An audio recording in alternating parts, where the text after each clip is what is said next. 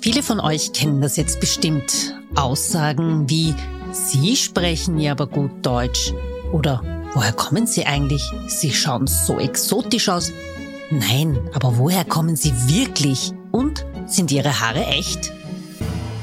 Ehrlich, ich kann das nicht mehr hören. Ich bin waschechte Wienerin, das behaupte ich zumindest. Viele sehen das nicht so. Ich bin hier geboren, lebe mitten im Dritten und Deutsch ist für mich kein Problem. Herzlich willkommen zu meinem Podcast Deutsche Sprache, schwere Sprache.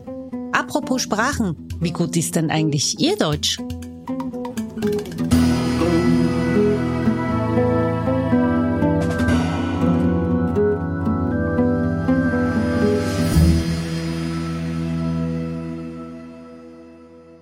Und in äh, einer neuen Folge von Deutsche Sprache, schwere Sprache, begrüße ich die drei Haubenköchin Parvin Razavi. Salam. Hallo. Salam. Wie geht es dir? Ja, sehr gut, danke. Du, Parvin, ich bin der Meinung, dass alle Menschen auf dieser Welt eine Geschichte zum Vornamen haben. Wie lautet deine Geschichte? Meine Geschichte zu meinem Vornamen ist ein bisschen eine traurige eigentlich, oh weil ich trage den Namen meiner Großmutter, also der Mutter meines Vaters, mhm. die sehr früh verstorben ist. Da war mein Vater zwölf Jahre alt und, und er hat sich immer gedacht, wenn er eine Tochter bekommt, mhm. dann wird sie so heißen wie seine Mutter. Mhm. Und als er 19 war, ist sein Vater gestorben und mein nächster Bruder heißt dann wie der. Okay, genau. Wahnsinn. Was bedeutet Parvin? Ich habe keine Ahnung. Ich glaube, ein Stern, also nicht ein Stern im Sinne von ein Stern wie Setore, sondern mhm. ein Stern.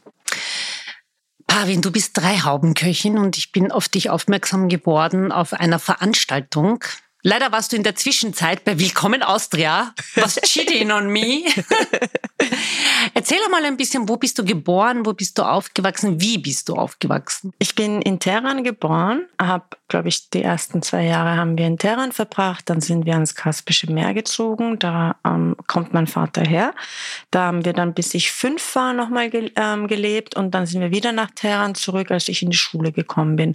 Und mhm. wie ich knapp acht war, also so zwischen sieben 2008 sind wir dann aus dem Iran nach Österreich gekommen. Aber ihr seid nicht einfach so gekommen, oder? Ja, also meine Mutter ist ein halbes Jahr im Voraus gekommen mit meinem jüngsten Bruder. Mhm. Weil es war eigentlich immer klar, dass wir emigrieren werden aus dem Iran, nur die, die Umstände waren nicht ganz klar wegen Besitz und wie, wie können wir überhaupt und ob im Endeffekt sind wir enteignet worden. Es ist mhm. viel Besitz weggenommen worden. Und weil mein Vater so Angst hatte, dass die draufkommen, dass das quasi vielleicht könnte ich mich als Kind versprechen in der Schule, mhm. haben sie mich schon ein halbes Jahr vorher aus der Schule rausgenommen. Mhm. Weil die Direktorin war immer so ein bisschen suspicious, weil ich habe mhm. immer ähm, Schulmaterialien aus dem Ausland gehabt, also eine Schultasche oder Buntstifte. Meine Onkeln haben uns das geschickt aus London. Mein ein Onkel lebt in London, zwei mhm. Onkel haben schon in Wien gelebt. Ja, und da hat mein Papa ihm Angst gehabt, weil ich war ein sehr offenherziges Kind. Ich habe gern alles erzählt und mhm ich werde irgendwann nach Europa auswandern. Und, ähm, ja, genau. Und da war ich dann ein halbes Jahr vorher schon nicht mehr in der Schule. Und dann ist meine Mutter eben zuerst nach äh, vorgereist und wir sind dann nachgereist. Mhm. Warum gerade Österreich? Weil also es war eigentlich gar nicht geplant Österreich. Es war eigentlich London geplant, aber eben mit Zwischenstation in Wien, weil die Familie von meinem Vater, die ist sehr verstreut schon auf der Welt, schon vor der Revolution gewesen. Es mhm. ist eine sehr Bourgeois-Familie. Die, die haben halt alle schon in Großbritannien studiert oder in Spanien oder in Deutschland, Österreich. Die österreichische Universität war sehr beliebt damals, auch bei den Iranern. Man mhm. sieht ja auch heute noch sehr viele Ärzte und, und Ingenieure. Mhm die dann eben auch nach der Revolution da geblieben sind. Ja. Und bei uns war es so, wir wollten eben nach England, nach London, aber mhm. in dieser Zeit, in der wir raus sind aus dem Iran, war die Botschaftsbesetzung in Teheran, der amerikanischen Botschaft. Mhm. Und danach gab es keine Visa mehr für Iraner jahrelang nach Großbritannien und nach Amerika. Okay. Und dann war Wien klar und wir haben hier politisches Asyl beantragt. Mhm. Ähm, wie alt warst du da? Knapp acht. Wie war die Zeit, die Anfangszeit hier? Was hast du ähm, erlebt? Woran erinnerst du dich? Also ich erinnere mich eigentlich, wir haben in Gumpendorf war unsere erste Wohnung, da erinnere ich mich sehr gut. Dann die erste Klasse Volksschule. Ich wurde zurückgestuft, mhm. daran erinnere ich mich auch, weil ich mit den Fingern gerechnet habe. Lustigerweise mache ich das heute noch. es ist ja überhaupt kein Problem, da drin mit den Fingern zu zählen. Mhm. Ähm, ja, und dann erinnere ich mich auch an Georg, den ganz blonden, weißen, hellen Buben, den ich total toll fand, weil so seinen Burschen kannte ich nicht. Ähm, und dann sind wir nach Döbling gezogen und dann, ähm, ja, also die ersten Eindrücke in Wien waren, genau, Silvester war ziemlich bald mal. Wir sind so im Herbst gekommen und da erinnere ich mich, dass wir sehr viel Angst hatten. Ich und meine, meine Brüder und ich eben, wir haben uns so in die Ecke gekauert, weil wir dachten, oh mein Gott, der Krieg geht hier weiter. Oh es war ja im, im mhm. Iran Krieg mit dem Irak und wir haben eben auch mhm. diese Phase miterlebt, wo wir in dem Keller unseres Hauses gelegen sind und Angst hatten. Oder ich war einmal bei einem Bombenalarm in der Schule mhm. und musste dann zu Fuß nach Hause gehen. Es, also das, das erinnere ich mich auch noch stark. Und eben, dass wir diese Angst hierher mitgenommen haben, bis sich das einfach dann gelegt hat und Tschernobyl war. Ja. Ich bin im Tschernobyl-Jahr gekommen. Okay, wie war das? Wie war die Zeit? Sehr merkwürdig. Also mhm. diese abgesperrten Parks und kein Obst essen dürfen und so. Mhm. Ja, das mhm. sind so die ersten Eindrücke. Wie war es für dich mit der deutschen Sprache? Die ging wirklich schnell, ja das heißt, ich habe willkommen in Österreich erzählt, ähm, dass ich eben einen sehr, sehr strengen Onkel hatte oder habe. Damals war er ja auch jünger, mhm. der, der eben sehr streng war, was das Sprachelernen anging und nur Deutsch mit uns gesprochen hat. Und ich habe ziemlich schnell Deutsch gesprochen, perfekt. Da mit den Kindern ist es gar nicht mal so schlimm. Die lernen das ja ganz die schnell. Die lernen das schnell, ja. Also mhm. ich weiß, dass ich nach einem halben Jahr schon sehr gut Deutsch konnte. Wie war es in der Schule für dich? Hast du dich da irgendwie so fremd gefühlt oder weil du jetzt erzählt hast auch vom Georg? Ja, ich habe mich anders gefühlt, aber da ich bin da ja dann eben nach schon nach dem das zweite Schuljahr, das ging dann schnell, waren wir dann schon eben im, im 19. Und da mhm. bin ich ja sehr wohlbehütet aufgewachsen. Mhm. Ähm, mhm. da war schon, also da habe ich mich zwar anders gefühlt und auch gesehen, dass ich anders bin, aber ich habe in der Schule, gerade in der Volksschule, nie das Gefühl bekommen, von, von Lehrern oder Mitschülern. Also ich habe nie Diskriminierung in einer ganz schlimmen Form erfahren. Mhm. Also ich hab, man merkt das erst, wenn man älter wird, dass die Nuancen von Diskriminierung, also die rassistische Untergriffigkeiten, mhm. die halt sehr fein sind, auf Metaebenen stattfinden. Mhm. Ähm, da muss man, glaube ich, einfach schon älter sein, damit man das überhaupt bemerkt. Bist du da diesbezüglich privilegiert? Weil normalerweise spüren das die Kinder ja im Kindesalter, dass sie ausgegrenzt werden. Ich weiß es nicht, vielleicht lag es einfach an mir als Mensch. Also mhm. auch heute noch, wenn ich jetzt irgendwo hinkomme, ich kann mich gut einfügen in etwas. Also ich meine, ich könnte alles sein. Ich habe in Brasilien gelebt, alle haben geglaubt, ich bin Brasilianerin. Ich fahre nach Spanien, alle denken, ich bin Stimmt. Spanierin. Also ich kann mich gut einfügen. Also ich, ich habe nicht dieses typische, obwohl eigentlich schon persische Gesicht, aber ich habe ich habe mich nie so richtig fremd gefühlt. Mhm. Aber, man, aber erst als erwachsener Mensch ist das mir dann aufgefallen, so richtig. Mhm. Warum bist du eigentlich nicht Ärztin geworden? Das typische Klischee. Weil eh so viele Ärzte sind in meiner Familie. Wirklich? Nein, ich, ich konnte ich konnt kein Latein lernen können. Es mhm. ging nicht. Mhm. Es ging gar nicht. Ja, waren schon enttäuscht, die Eltern, dass ich das nicht geworden bin, aber ist egal. Ich habe anders Karriere gemacht. Das auf jeden Fall. Wie ja. kam es dazu? Warum gerade Köchin? Wie kam es dazu? In einer persischen Familie wird man nicht so einfach Köchin. Ähm, wie du schon sagst, man wird Ärztin. Oder man hat dann zumindest irgendeinen guten, herzeigbaren Titel. Mhm. Ähm, ich habe das immer als extrem ich habe das nie verstanden, warum man nach sich nach Titel orientiert. Also es hat mich schon als junger Mensch total gestört, warum meine Eltern so titelorientiert sind, ja, oder warum die ganze Familie so ist. Also es war nie wichtig, welcher Mensch steht dahinter. Es war immer wichtig, was steht vor dem Namen mhm. dieses Menschen. Das ist eine total, das zieht sich durch die Gesellschaft, der mhm. persischen Gesellschaft. Das ist eine sehr, meiner Meinung nach, eine stark oberflächliche Gesellschaft, die nur nach Schein geht. Ich würde ja. aber jetzt nicht sagen, dass es nur in der persischen Gesellschaft in der ist. vielen, aber in der mhm. persischen mhm. ganz besonders, Aha. ja. Mhm. Ähm, zumindest so, wie wir halt alle aufgewachsen sind. Und Koch Kochen wäre jetzt nicht so der Beruf. Weil hätte ich diesen Wunsch schon äußern können als junger Mensch, dann glaube ich, hätten mir meine Eltern das niemals erlaubt. Wirklich? Ja. Und ja. was hast du gemacht? Beziehungsweise, du hast, welche Schule hast du abgeschlossen? Gymnasium. Gymnasium. Und dann? Dann habe ich Soziologie begonnen und das habe ich dann auch abgebrochen. Aber dazwischen war ich ein Jahr in Brasilien. Dazwischen habe ich, ja, ich Was wollte, hast du gemacht? Das war mein Traum. Ich wollte immer nach Brasilien. Ich wollte eigentlich auswandern. cool. Ja, und dann bin ich, habe ich dann doch gemerkt, ah, Brasilien, da war ich halt schon zu 20, mhm. 21. Das ist jetzt irgendwie doch nicht so ganz das Land, in dem ich leben möchte. Das Was hast du dort gemacht? Da habe ich äh, bei so einem, erstes Mal habe ich Capoeira gemacht. Oh. Ein halbes Jahr lang. Dann habe wow. ich in so einer da gab es so ein, ein, Social Network, wo, wo mhm. man halt mit Kindern gespielt und gelernt hat. Ein bisschen habe ich da mitgeholfen. Aber eigentlich habe ich für mich Zeit für, was war so eine Art Emanzipation auch vom Elternhaus mhm. eigentlich. Mhm. mhm. Also weg und ihn auch einfach sich emanzipieren als junger Mensch und, und, und auch den Eltern zeigen, dass das jetzt, ich bin aus ihrer Einflusssphäre draußen und ich mhm. bestimme über mein Leben. Waren Sie sehr streng? Ja und nein. Also ja, im Sinne von Erfolgsdruck streng. Mhm, mhm, Nein, im Sinne von, ich bin in einem eigentlich doch in einem sehr weltoffenen Haushalt aufgewachsen, ohne Religion, ohne Gottglaube, eigentlich einen feministischen Vater. Also es ist eigentlich alles eh gut, aber auf einer Ebene wurde sehr viel Druck ausgeübt und das war schulische Leistungen. Mhm. Und das hat bei mir überhaupt nicht funktioniert. Mhm, mhm. Deswegen habe ich dann im Umkehrschluss meine eigenen Kinder in freie Schulen geschickt. Oh, cool. Ja, also wo es dann eben genau gar keinen Druck gab. Was hast du in, in Brasilien, was hat dich dort am meisten geprägt, also wenn du so zurückdenkst? Also am meisten geprägt, jetzt, wenn ich so nachdenke auf das, was ich heute mache, hat mich geprägt, wie gehen arme Menschen mit Ressourcen um?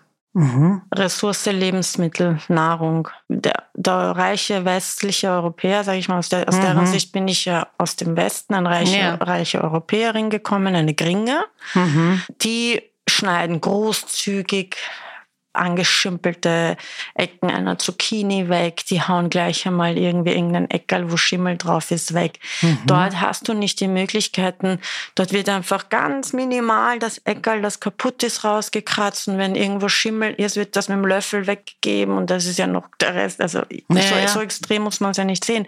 Aber was ich gelernt habe, war, auf mich selbst ähm, eigentlich im Endeffekt zu reflektieren, wie verschwenderisch gehe ich mit Ressourcen um, mhm. die andere so gar nicht zur Verfügung haben. Wahnsinn. Und das hat letztendlich die Wirkung auf mein Kochen oder auf die Art, wie ich heute arbeite. Wie verschwenderisch sind wir? Ja, im Grunde genommen natürlich sind wir sehr verschwenderisch. Mhm. Ja, also mhm. nach wie vor, weil, keine Ahnung, wenn Essen übrig bleibt am zweiten Tag, haben wir es weg, oder? Oder ja, das habe ich aber so auch von, die Richtung, ja, ja. Das habe ich aber auch von meiner Mama gelernt, dass wir das nicht machen. Genau. Meine Mama hat alles so recycelt ja. in ein neues Gericht. Ja, ja, ja. ja, aber so äh, umgeht man das Ganze. Also da, da wissen schon unsere Mütter, was sie da machen. Ja. Ähm, bleiben wir ganz kurz bei diesem Thema. Wir haben ja, und das wirst du sicher auch wissen, sehr lange die Diskussion gehabt, wo sich dann auch die ganzen Experten und Expertinnen gemeldet haben, wenn auf dem Joghurt steht mindestens haltbar bis, dann schmeißen es die Menschen gleich weg, weil sie sagen, na, an dem Tag, ich kann es nicht mehr essen. Braucht es vielleicht ein anderes Wording? da kommt, finde ich, ganz drauf an, was es ist. Ja, wenn ein Mensch sich ein bisschen beschäftigt mit Joghurt, dann weiß man, dass Joghurt also mit Bakterien besetzt ist und dass das im Idealfall eigentlich Wochen, manchmal sogar Monate danach noch gut ist. Also mhm. Also wenn es verschlossen ist, mhm. zumindest. Ja. Mhm. Es ist ein empfohlenes Mindesthaltbarkeitsdatum. Ja, also man muss ein bisschen, finde ich, seine eigene einen eigenen Hausverstand mitnehmen, ein eigenes Verständnis für Lebensmittel. Man kann es riechen, man kann es hm. ertasten. Ist das noch gut? Kann ich das noch essen? Und wenn man irgendwie das Gefühl hat, dass das ist jetzt, also so eine aufgeschnittene Wurst würde ich jetzt auch eine Woche später vielleicht nicht mehr essen. Mhm. Weil man weiß ja nicht, wie die Sachen gelagert werden. Die Lagerung ist auch ganz wichtig mhm. von Lebensmitteln.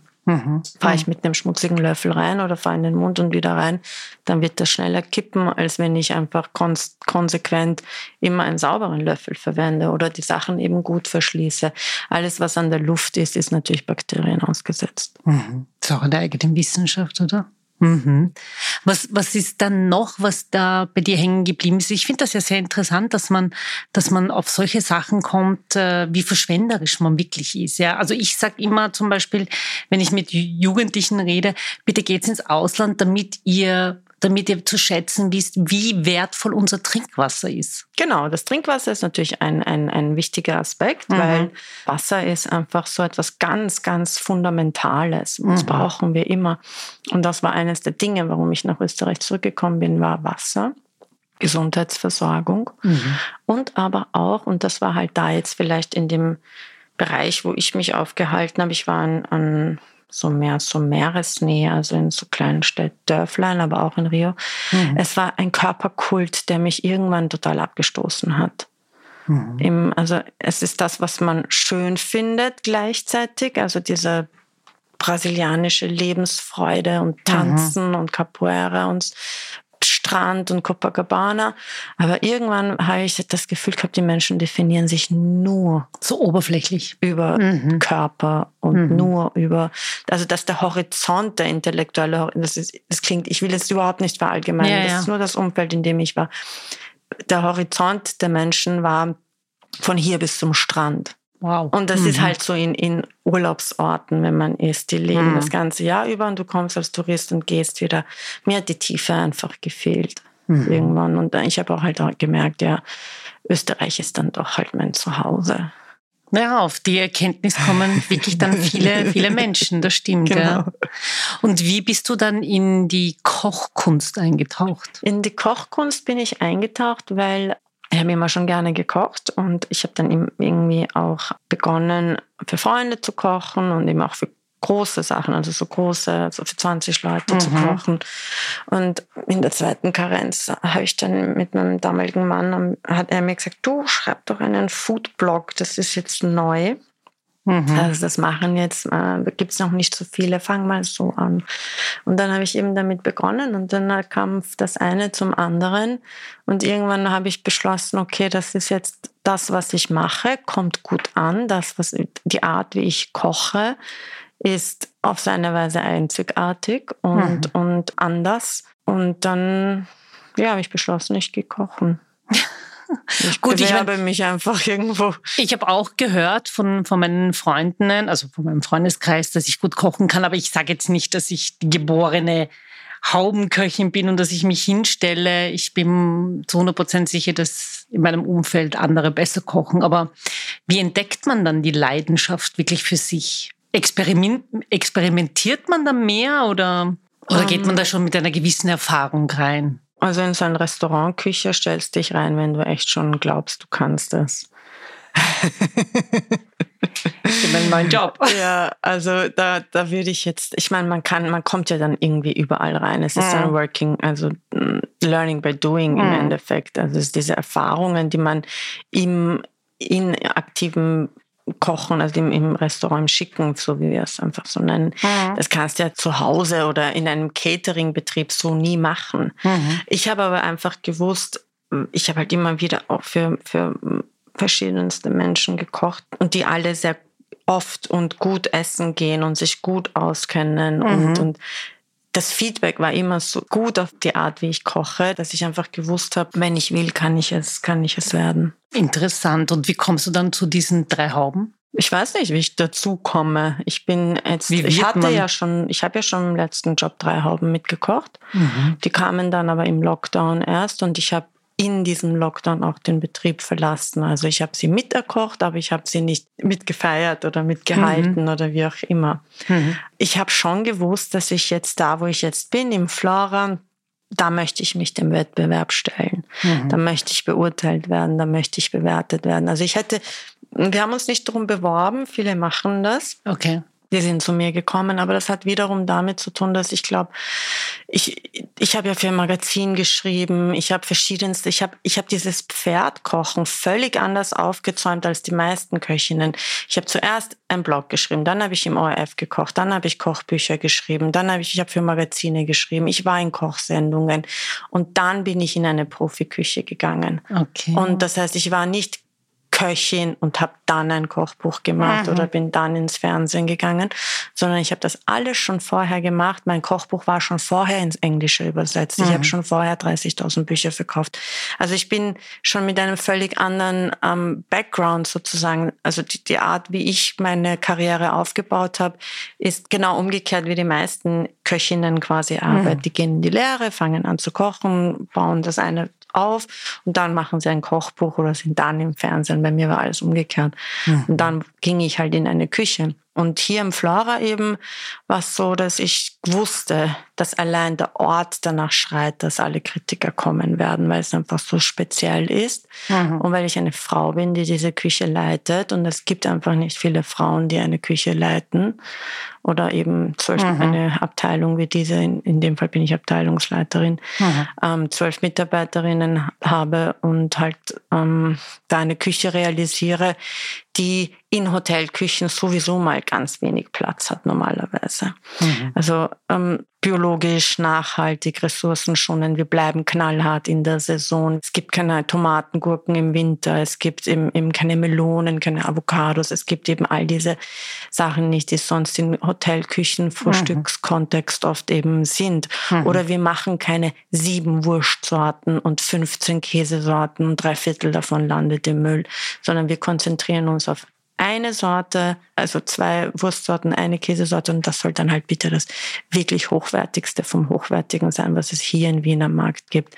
Und das zu etablieren war mir ein Anliegen. Also mhm. ähm, die, diesen, ich glaube, wichtig ist es, egal was man tut, für sich so einen Inhalt zu finden. Was ist die Message? die ich transportieren möchte? Was ist das, wo, wo ich einfach dahinter stehen kann, wo ich authentisch bin? Und die hatte ich halt. Also für mich war immer klar, wie man mich für diesen Job gefragt hat, habe ich ganz klar gesagt, was ich mache und was ich nicht mache. Cool. Mhm. Also ich habe ihnen klar gesagt, ich brate euch keine Burger, ich mache euch kein Club-Sandwich und es gibt keine Pommes. Mhm. Ja, Wahnsinn. Und wenn, ich, ja. wenn ihr das wollt, sind wir in der nächsten Runde. Wenn nicht, danke. Ist auch gut für mich. Ich glaube, das ist sehr wichtig, auch äh, einfach sich selbst irgendwie so ein, ein Rezept zu schreiben und zu sagen, das bin ich. Ja, und ich mache die anderen Sachen, die es sonst irgendwo gibt, nicht. Finde ich cool. Wir kommen zum Quiz. Aha. Mal sehen, wie gut du in der Kochsprache bist. Oh Gott. Weil Kochen, bevor wir mit dem Quiz mal starten, würde ich sagen, welche, welche Sprache hat für dich Kochen? Oder gibt es überhaupt eine Sprache für dich? Kochen ist eine totale Sprache. Das ist ähm, meine Sprache auf dem Teller hat oft eine bestimmte Farbkonnotation. Also das ist, ich merke das, alles was, ich gehe manchmal nur in eine Richtung, in eine Farbe, ja. Mhm. Oder manchmal sind es nur erdige Töne. Also es ist für mich die Art, wie ich koche, das ist meine künstlerische Seele. Mhm. Also ich definiere Kochen auch als Kunst. Ich sehe mich auch als Künstlerin. Ich sehe mich als einen kreativen Menschen, der da drinnen steht und meine Kunstform ist Kochen. Das mhm. ist meine Ausdrucksform, mein schöpferischer Akt sozusagen. Ich bin, ich bin, man kann differenzieren. Es gibt Köchinnen, die sind Künstlerinnen, die sind kreativ, die erschaffen. Und es muss und gibt eben auch Köchinnen, die eben nur umsetzen. Und es braucht beides. Mhm. Es braucht die Arbeitsbienen und es braucht die Königinnen. Das hast du schön gesagt. Jetzt aber zum Quiz. Gut. Scherz beiseite. Ich habe mir, ich hab mir ja wirklich äh, so die ganzen Wörter mal angeschaut. Ich hoffe, und ich bin drauf gekommen, vieles aus dem Französischen logischerweise. Ich hoffe, ich spreche es richtig aus, obwohl ich fünf Jahre Französisch hatte. Aumônière. Keine Ahnung. So, schauen wir mal, was das bedeutet. Aumônière? Ja, Aumônière. Das heißt, irgendwas mit auf irgendwas. Steht leider nicht da. Super. Das kenne ich nicht, weil ich habe ja auch Kochen nicht gelernt. Ja, also ich Aha. bin jetzt neugierig. Trotzdem. Bâtonnet. Weiß ich nicht.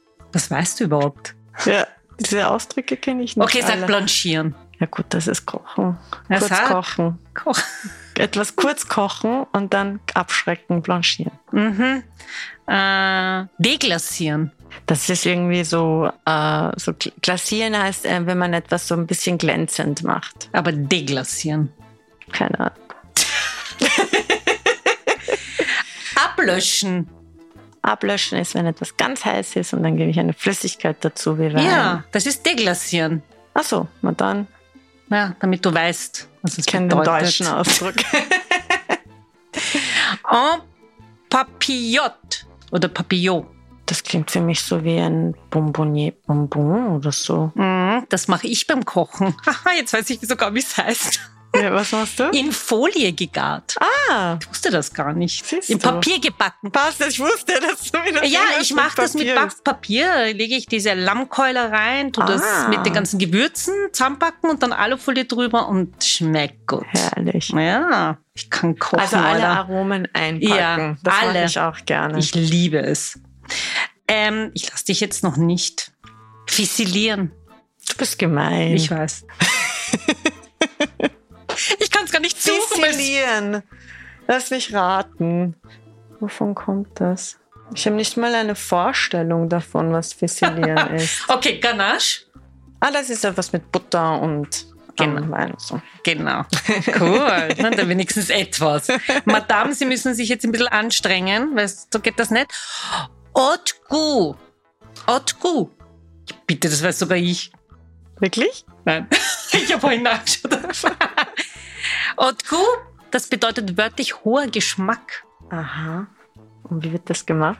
Ähm, ist eine Küchensprache, ein Aroma des Wildbrets. Ah, okay. Ich mache auch nie wild. Nie? Ich mache ja so wenig Fleisch. Bitte, echt jetzt. Mhm. Naja. Aber, aber kandieren kannst schon. Was ist das? Na, etwas in so Zucker, Zucker. Karamell. ah, warte, noch ein, zwei. Das wird jetzt urschlimm. Wie konnte ich überhaupt drei Hauben kriegen? Ich kenne all diese Ausdrücke nicht. Die Frage ist, ob du das wissen müsst. Eben nicht. Eben. Ich mach's einfach. Poelieren. Poelieren. Das weiß ich nicht. Okay, poelieren. Im Deutschen hellbraun dünsten. Ich gebe dir Note 4, damit du nicht ganz durchfliegst. Danke. Vier Minus. Du, äh, apropos Sprachen, ähm, wie gut sprichst du eigentlich Persisch? Doch recht flüssig, aber ich merke schon, dass ich, wenn es jetzt um tiefere Gespräche geht, mir das Vokabular fehlt. Also Smalltalk geht.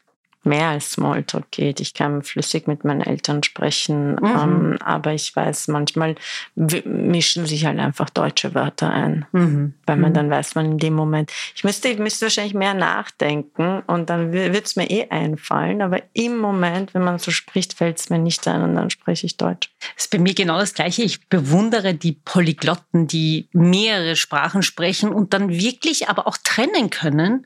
Ich kann das nicht. Also da fehlt Ich finde es aber eigentlich auch voll schön, wenn man irgendwo ist und dann mischt sich Sprache. Dann können wir switchen zwischen zwei, drei Sprachen. Ich, und, und, und das finde ich eigentlich total super. Ich habe auch Freunde, die eben Persisch können, sehr gut Englisch sprechen, weil sie auf einer halt internationalen Schule waren Mhm. und eben auch perfekt Deutsch können. Und manchmal reden wir in drei Sprachen einfach. Cool. Und das ist irgendwie, finde ich das total super. Ich finde da gar nichts dabei. Wann war das das letzte Mal in Teheran? 2017 nach 20 Jahren. Und seitdem nicht mehr und wahrscheinlich auch nicht mehr. Ja, ich glaube einfach, das ist mir zu risky jetzt, wenn man sich mal politisch äußert zu dieser Situation, dann ist es riskant, einfach dahin zu fahren. Wie riskant ist es eigentlich von hier aus darüber zu, nicht berichten, aber darüber zu sprechen oder vielleicht irgendwie auf, so, auf den sozialen Medien was zu teilen? Weil ich kann mir gut vorstellen, dass du da schon aktiv bist. Äh, Ja, war ich und jetzt weniger, ähm, weil ich nicht so viel Zeit damit verbringen möchte, weil es mich auch oft belastet einfach. Aber ich werde es wieder mehr, habe ich beschlossen. Ich glaube schon, dass der Iran seine Spitzel überall hat. Also man hört schon immer wieder von, von Exil-Iranern, die aber Mhm. eben viel kürzer da sind. Ich bin ja jetzt österreichische Staatsbürgerin. Also ich bin Mhm. jetzt im, hier in Österreich, bin ich österreichische Staatsbürgerin. Aber es Mhm. gibt eben so erst kürzlich geflohene Menschen, mhm. die ja schon im Iran schon politisch aktiv waren, die werden durchaus bedroht oder denen wird Angst gemacht. Um, gibt es. Stärker in Deutschland als in Österreich, aber gibt es. Was können eigentlich die Menschen auf der Welt dazu beitragen, dass sich die Lage ein bisschen verbessert? Die Menschen auf der Welt können ganz im, im Endeffekt, glaube ich, nur dadurch beitragen, indem sie hinschauen, indem das Thema einfach nicht versackt sozusagen. Mhm. Ähm, oder eben, dass man die politischen Einrichtungen, dass man halt ein bisschen mehr hinschaut, auf wessen Agenda steht das, was, was, welche, welche Partei macht mit denen Geschäfte, wer, wer ist involviert, welche, welche Firmen sind eigentlich letztendlich involviert im Iran und machen Millionen Euro-Geschäfte mit dieser Regierung. Und das sind gar nicht so wenige, wenn man bedenkt. Ja. Ähm, das wäre so vielleicht die Form von Reflexion, die man machen könnte. Ähm, aber ich glaube jetzt wirklich, ich, äh, wir als Einzelpersonen können hinschauen und das Thema nicht eben, dass das Thema einfach noch nach wie vor bleibt, dass mhm. man hin, dass es gesehen wird, dass da immer noch was passiert, dass es nicht plötzlich heißt, ah, diese Revolution ist eh schon vorbei, mhm. weil die ist nicht vorbei. Und Revolutionen passieren ja nicht von heute auf morgen. Das sind Prozesse. Mhm. Prozesse, in denen eben in Wellenförmigkeit kommt. Ja, also mhm. das ist, ich glaube, ich habe mal den Iran damit verglichen, das ist wie ein kochender Kochtopf, wo sie mit Gewalt den Deckel draufhalten. Aber es funktioniert nicht. Das hm. Ding wird ihnen um die Ohren fliegen und, und das soll ihnen um die Ohren fliegen. Diese islamische Regierung und ihre, ihre ganzen Familienmitglieder ähm, schaffen ja das ganze Eigentum und, und, und Geld und Besitz des iranischen Volkes außer Landes, mhm. haben alle Zweitpässe und diese Zweitpässe sind britische Pässe, kanadische Pässe, amerikanische Pässe. Und die kann alle easy ausreisen. Ihre Kinder leben in Amerika, Influencer leben, ja. Und, und mhm. gleichzeitig aber sind die Väter im Iran und verprügeln junge Frauen oder lassen sie vergewaltigen oder wie auch immer. Und ich verstehe, also was mich halt so wahnsinnig stört, ist einfach so diese Gender-Apartheid sozusagen. Mhm. Es ist eine, eine, eine, eine Unterdrückung des weiblichen Geschlechts. Das, aber das ist ja nicht nur im Iran so, es ist in vielen muslimischen Ländern so. Mhm. Und aber eine Übersexualisierung der Weiblichkeit im Endeffekt ist ein im Umkehrschluss wiederum. Also es gibt kein Land, wo die Frauen mehr sexuell belästigt werden als oft in islamischen Ländern, wo sie ja vermeintlich eh alle ähm, von oben bis unten abgedeckt sind. Du hast es ja auch eingangs erwähnt, du bist ja nicht religiös, also du hast glaube ich, keine Bekenntnis. Mhm. Ähm, das macht ja auch was mit einem Menschen, oder? Wenn du jetzt nicht zu einer Religion zugehörst und siehst, aber wie eben du jetzt gerade gesagt hast, in den meisten islamischen Ländern gerade eben diese Vorfälle passieren. Wie reagierst du eigentlich als Frau? Weil du bist ja dort geboren, du bist ja bis zum achten Lebensjahr dort aufgewachsen. Wie war es denn damals und wie ist es jetzt? Also für mich, ich meine, ich war acht Jahre alt. Woran erinnerst du dich? Ich habe ja schon in der Schule Kopftuch getragen, weil sobald du in die Schule kommst, musst mhm. du dort den Kopftuch tragen. Wie wir jetzt im Iran waren, musste meine zwölfjährige Tochter damals zwölf ein Kopftuch tragen und die mhm. Kleine eben noch nicht. Da war es auch schon, mhm. ah, da ist schon der Unterschied zu spüren. Burschen müssen das nicht, aber sie dürfen trotzdem auch keine kurzen Hosen tragen. Ja, mhm. also auch die werden eingeschnitten in ihrer, in ihrer Freiheit letztendlich. Mhm. Mhm. Ich glaube, dass die die iranischen Frauen viel emanzipierter sind, also dass die iranische Jugend viel emanzipierter ist, als man das im Westen glauben möchte. Die sind viel liberaler, viel offener, viel toleranter, als wir das eigentlich uns vorstellen können. Mhm. Das ist eine Generation, die extrem im Aufbruch ist und, und ähm, die, die wollen ihre Freiheit und die werden sich ihre Freiheit peu à peu kämpfen und holen. Und auch jetzt noch, es sind Frauen ohne Kopftuch im, in Teheran. Und es ist, ist natürlich oft im Ballung Ballungsräumen so. Ja, ja. Im ländlichen Raum ist natürlich tendenziell auch immer sehr religiös und konservativ, aber in den Ballungszentren, das lässt sich nicht aufhalten. Mhm. Wie, wie findest du eigentlich die Medienberichterstattung darüber aus dem Westen jetzt?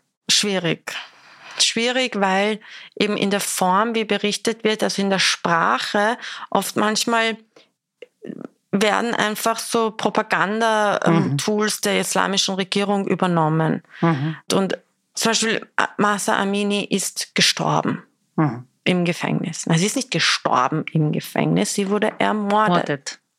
Dieses, also, aber das ist ja das, mhm. das ist dasselbe wie ein Mann erschlägt seine Frau zu Hause und da sagt sie, man, wir sprechen nicht von einem Femizid, sondern sie wurde, sie ist halt ja, ja. Also ja. die Art, wie man darüber spricht, das, da, da, da müssen sich ja viele Journalisten auch einfach nochmal umdenken. Wie mhm. berichten wir über solche Umstände?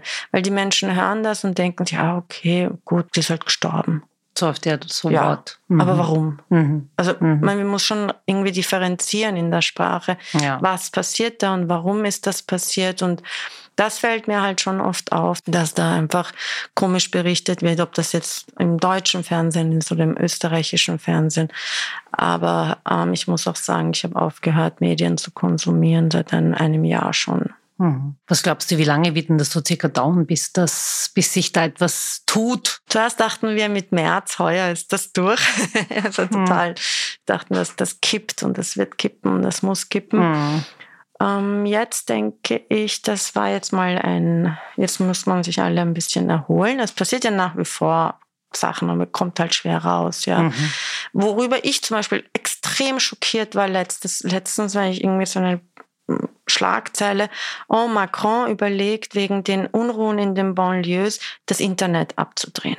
Ja. Mhm. Und da habe ich mir gedacht, Entschuldigung, es ist ja diktatorische Züge. Das macht man im Iran, das macht man in China. Mhm. Das sind die Länder, in denen soziale Netzwerke abgedreht mhm. werden, in denen U-Bahn-Netze runtergefahren werden, damit sich die Menschen nicht treffen können, damit sie nicht kommunizieren können. Mhm. Aber doch nicht bitte mitten in Europa. Ein europäischer Politiker und Landespräsident muss das aushalten. Mhm. Egal mhm. was. Ich war so schockiert allein, dass so etwas öffnet. Indem man die Dinge ausspricht, legalisiert man einen, einen Weg sozusagen, der für mich in einer gesunden Demokratie keinen mhm. Platz haben darf. Menschen haben das Recht zu demonstrieren und sie haben das Recht, ihre, ihre ähm, also wie es ihnen halt geht, auch, ich meine, die machen das halt in einer extremen Form. Frankreich hat einfach eine traditionell mhm. eine sehr starke Form des Ausdrucks, sage ich ja, jetzt mal, ja, wenn es ja. darum geht, um, um Rechte zu kämpfen. Was vermisst du zum Beispiel äh, in Österreich bei dem Thema Frauen? Ich glaube, dass schon was passiert, aber ich glaube, dass wir in Österreich doch sehr langsam sind, sehr gemächlich, sehr gemütlich und ja, schauen wir mal, was die anderen machen mhm. und schauen wir mal, was dabei rauskommt. Ja, schauen wir mal halt. Es ist ein bisschen so eine Schauen wir mal Kultur, anstatt dass man einfach macht. Ja, ich liebe den Ausdruck, schauen wir mal. Das ist so alles und nichts genau. in einem. So schauen wir mal, ne? Glaubst, sagen wir auch, ja, schauen wir mal. Ja, ja, sagen Aber wir. Schauen wir mal heißt ja einfach, warten wir mal ab, ob das wirklich was wird. Lass mal die anderen machen. So auf der Art, gut Ding braucht Weile. Ja, also es ist irgendwie so, wir sind, wir haben keine Macherkultur, meiner Meinung mhm. nach. Mhm. Die in, in, in, ich kann es jetzt sagen wir mal nur, ich habe immer gesagt, ich sage immer lieber, ich bin Wienerin als Österreicherin, weil ich will nirgendwo anders in Österreich leben als in Wien. Mhm. Für mich ist Wien mein Zuhause. Mhm. Mhm. Ich bin ja hier sozialisiert sozusagen. Mhm. Ähm, also Österreich ist nochmal eine andere Nummer. Aber dieses, jetzt wenn man es immer auf Wien bezieht, es ist so ein bisschen so eine Kultur, dass man schaut auch gerne den Menschen beim Scheitern zu. Also dieses, ah, schau, ich habe es ja eh immer ja, schon gesagt. Ja. In anderen Ländern, sagen wir, nehmen wir jetzt Amerika her, ist Scheitern Teil der Kultur.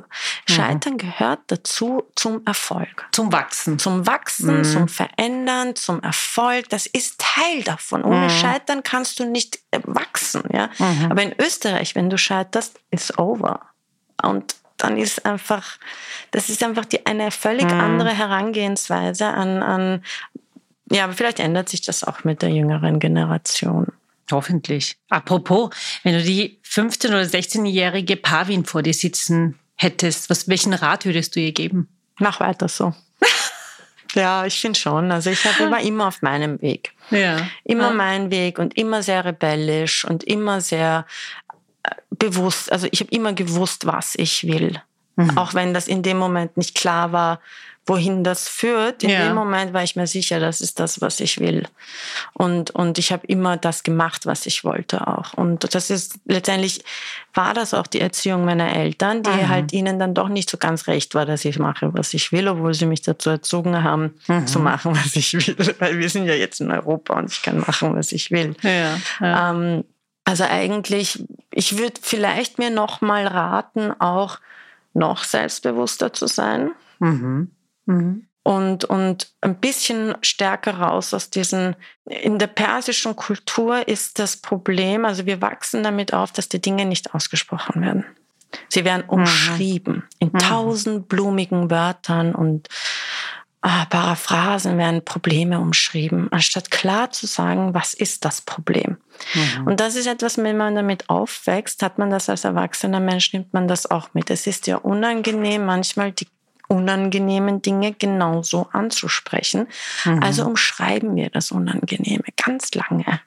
Und hoffen, dass das Gegenüber draufkommt, was ja. wir meinen. Das haben wir aber übrigens in Österreich auch so. Da wird auch nicht Klartext gesprochen, so was Sache ist, wenn es um Problem geht. Das wird eher umgangen und umschrieben. Ja, vielleicht passt vermieden. das eh in die österreichische Seele auch ja. ein wenig. Also das wäre etwas, wo ich mir denke, lern das noch schneller. Mhm. Lern noch schneller zu sagen, was du denkst oder es so zu formulieren, dass eben die Dinge klar sind.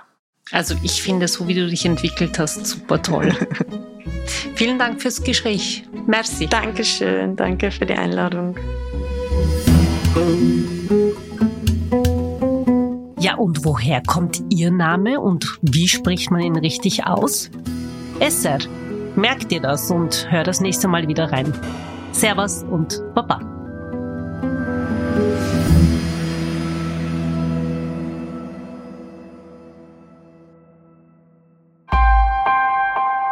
Missing Link